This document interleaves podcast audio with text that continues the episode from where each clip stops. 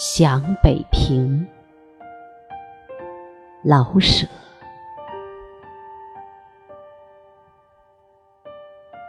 如果让我写一本小说，以北平做背景，我不至于害怕，因为我可以捡着我知道的写，而躲开我所不知道的。让我单摆浮格的讲一套北平，我没办法。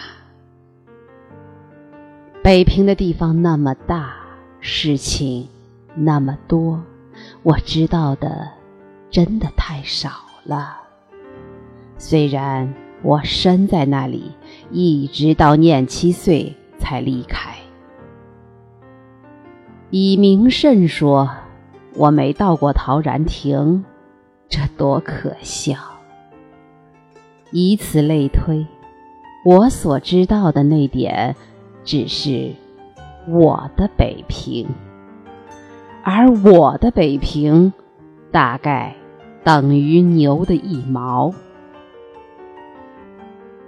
可是，我真爱北平。这个爱，几乎是要说而说不出的。我爱我的母亲，怎样爱，我说不出。在我想做一件讨他老人家喜欢的事情的时候，我独自。微微的笑着，在我想到他的健康而不放心的时候，我与落泪。言语是不够表现我的心情的，只有独自微笑或落泪，才足以把内心揭露在外面一些来。我之爱北平，也近乎这个。夸奖这个古城的某一点是容易的，可是那就把北平看得太小了。我所爱的北平，不是枝枝节节的一些什么，而是整个儿与我的心灵相粘合的一段历史。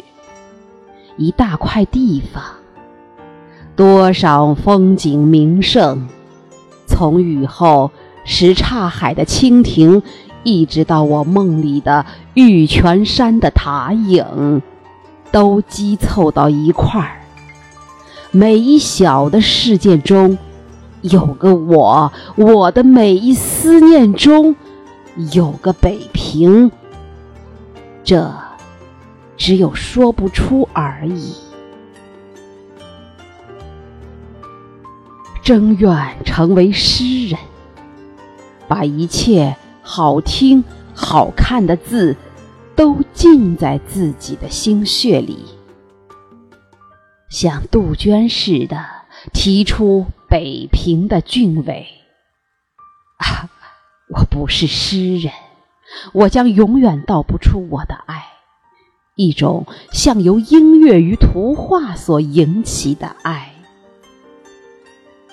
这不但是辜负了北平，也对不住我自己，因为我的最初的知识与印象都得自北平，它是在我的血里，我的性格与脾气里有许多地方是这古城。所赐予的，我不能爱上海与天津，因为我心中有个北平，可是我说不出来。伦敦、巴黎、罗马与坎斯坦丁堡。曾被称为欧洲的四大历史的都城。我知道一些伦敦的情形，巴黎与罗马只是到过而已，坎斯坦丁堡根本没有去过。就伦敦、巴黎、罗马来说，巴黎更近似北平。虽然“近似”两字要拉扯得更远，不过假使让我家住巴黎，我一定会和没有家一样的感到疾苦。巴黎，据我看，还太热闹，自然。那里也有空旷静寂的地方，可是又未免太旷，不像北平那样既复杂又有个边际，使我能摸着。那长着红酸枣的老城墙，面向着积水滩，背后是城墙。坐在石上看水中的小蝌蚪，或围叶上的嫩蜻蜓，我可以快乐地坐一天，心中完全安适，无所求，也无可怕，像小儿安睡在摇篮里。是的，北平也有热闹的地方。但是它和太极拳相似，动中有静。巴黎有许多地方使人疲乏，所以咖啡与酒是必要的，以便刺激。在北平有温和的香片茶就够了。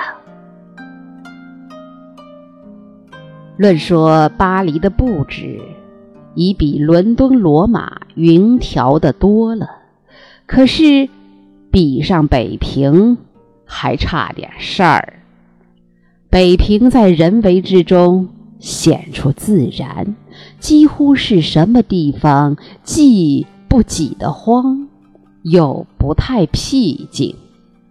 最小的胡同里的房子也有院子与树。最空旷的地方，也离买卖街与住宅区不远。这种分配法可以算，在我的经验中，天下第一了。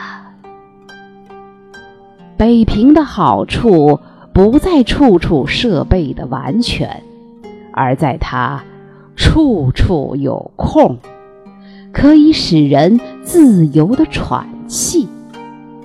不再有好些美丽的建筑，而在建筑的四围都有空闲的地方，使它们成为美景。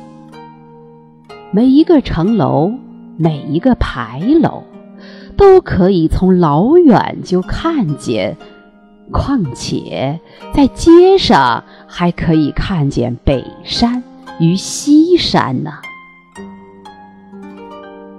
好学的、爱古物的人们自然喜欢北平，因为这里书多、古物多。我不好学，也没钱买古物。对于物质上，我却喜爱北平的花多、菜多、果子多。花草是种费钱的玩意儿。可是此地的草花很便宜，而且家家有院子，可以花不多的钱而种一院子花。即使算不了什么，可是到底可爱呀！墙上的牵牛，墙根的靠山竹与草茉莉。是多么省钱省事，而也足以招来蝴蝶呀！至于青菜、白菜、扁豆、毛豆角、黄瓜、菠菜等等，大多数是直接由城外担来而送到家门口的。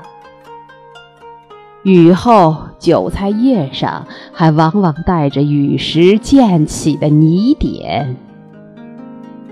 青菜摊上的红红绿绿，几乎有诗似的美丽。果子有不少是由西山与北山来的。西山的沙果、海棠，北山的黑枣、柿子，进了城还带着一层白霜呀！哈，美国的橘子包着纸，遇到北平的带霜的玉李，还不愧是啊。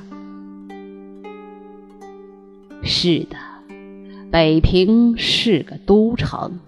而能有好多自己产生的花、菜、水果，这就使人更接近了自然。从它里面说，它没有像伦敦的那些成天冒烟的工厂；从外面说，它紧连着园林、菜圃与农村。采菊东篱下。在这里，确实可以悠然见南山的。